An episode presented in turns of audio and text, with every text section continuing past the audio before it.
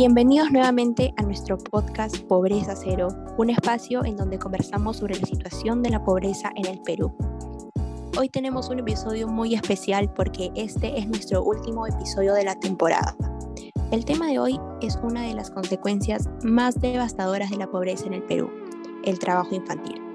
Por si no me recuerdan, me presento de nuevo, yo soy María Elena y hoy me acompaña Carlos, y juntos vamos a conversar sobre la definición del trabajo infantil y cómo este afecta a los niños y niñas del Perú. Bien, para empezar, ¿qué es el trabajo infantil? Según la ONU, el trabajo infantil es todo trabajo que priva a los niños y niñas de su etapa infantil, perjudicando su desarrollo físico, mental y atentando contra su derecho a la educación. La ONU también clasifica el trabajo infantil prohibido en el derecho internacional, el cual se puede dividir en tres categorías. La primera comprende a las actividades más perjudiciales para los niños, como la esclavitud, la trata de personas, el reclutamiento para conflictos armados, prostitución, pornografía, entre otras más. De hecho, esto me hace recordar un caso del 2015 en donde 39 personas fueron secuestradas por Sendero Luminoso. De esas 39 personas, 26 eran niños y algunos de estos niños habían nacido en cautiverio producto de las violaciones de parte de los senderistas a las mujeres secuestradas. De hecho, varios niños de, de estos lugares eran formados en una escuela de formación militar y política y hasta que cumplían los 13 años recién los enviaban al campo de batalla para pelear contra menos los militares. Este era un ambiente bastante peligroso para ellos porque evitaba que tuvieran un desarrollo normal y también podía causarles problemas psicológicos a futuro. Así es. Y en otro, otra categoría tenemos el trabajo que no se puede que no puede realizar un niño debido a que no tiene la edad necesaria y que además impide su educación o desarrollo. En el ámbito social peruano, lo más común nosotros vemos a los niños vender caramelos en las calles o en los autobuses, porque debido a ello, los niños no pueden asistir a la escuela ni tampoco dedicarle tiempo a sus estudios. La tercera categoría comprende al trabajo peligroso que pone en riesgo el bienestar físico, mental o moral del niño o niña. De hecho, un caso que es ejemplo de esto es el de las lomas de Caraballo, en donde muchas familias trabajan como recicladores y obligan también a sus niños a buscar botellas de plástico en la basura. Este es un ambiente bastante peligroso para ellos porque pueden encontrar un sinfín de enfermedades muy perjudiciales para su salud. Ahora que ya sabemos cuáles son los tipos de trabajo infantil considerados peligrosos, vamos a contarles cómo estos afectan al desarrollo de los niños y niñas del Perú. ¿Cómo afecta el trabajo infantil a los niños?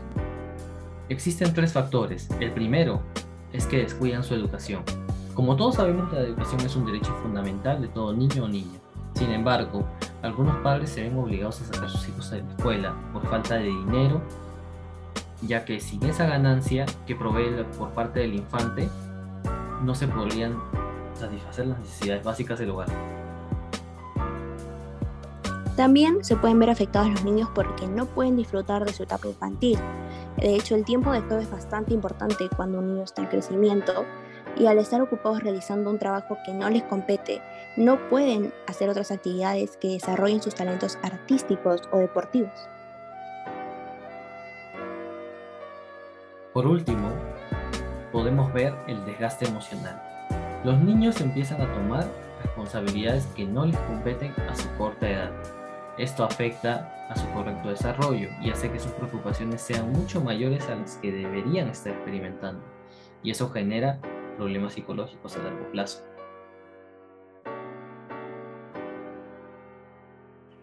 Ahora que sabemos cómo es que el trabajo infantil afecta al desarrollo de los niños, les vamos a contar un poco de los casos que hemos visto nosotros día a día por las calles de Lima.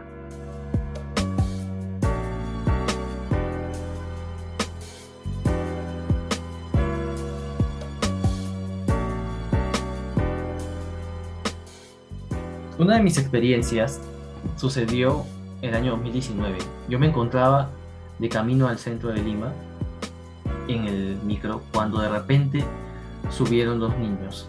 Yo estaba con mis audífonos escuchando música. Eran niños de aproximadamente 10 y 6 años.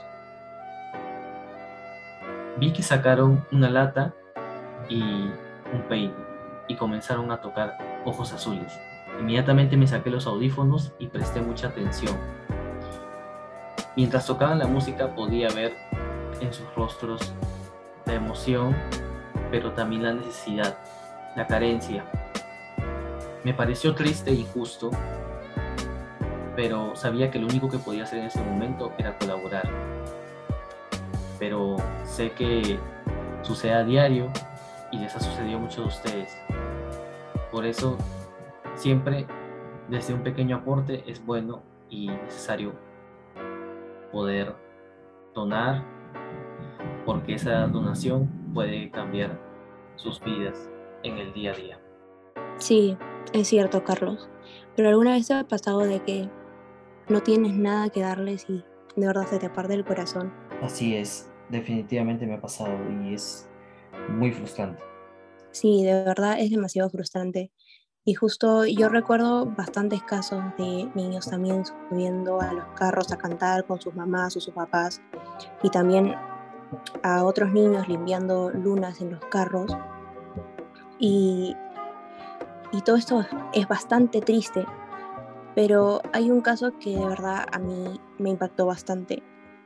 Y fue un día que yo estaba yendo a la universidad en la mañana y una señora subió con su niño pequeño de unos meses y detrás de ella subió un niño más pequeño, de tendría unos 6, 7 años por ahí. Y yo no yo estaba concentrada porque ese día tenía que hacer un examen en la universidad y no me había dado cuenta de que ese niño pequeño tenía a otro niño más pequeño aún de su mano.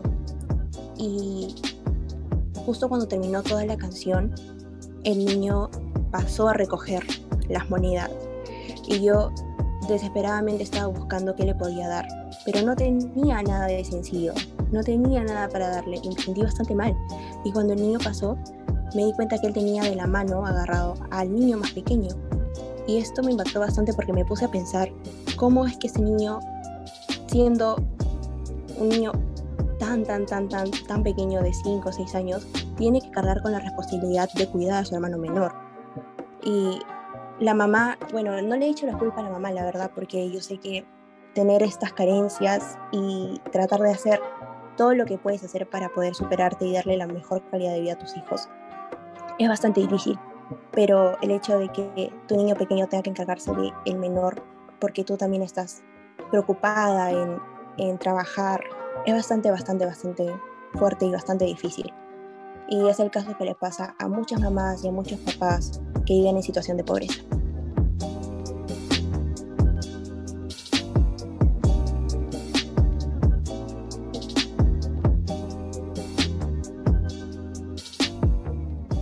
Los casos de trabajo infantil usualmente vienen acompañados de maltrato y violencia. Así que si has visto estos casos de cerca o tienes un vecino que comete este delito, no dudes en reportarlo a la demanda.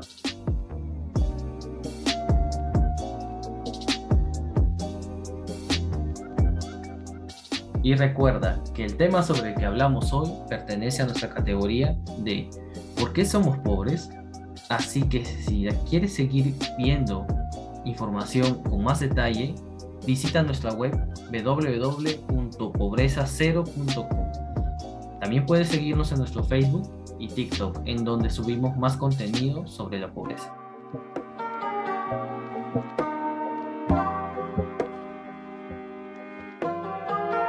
Esto ha sido todo por hoy y esperamos que les haya gustado esta primera temporada de nuestro podcast y que toda esta información les haya sido útil. Si tú también quieres ayudar a las comunidades que se encuentran en extrema pobreza, apúntate a algún voluntariado, suscribiéndote a nuestra web. Podrás conseguir una lista de organizaciones a las que te puedes sumar y así seguir luchando contra la pobreza en el Perú. Ahora sí, nos vemos en la segunda temporada de nuestro podcast. Hasta la próxima.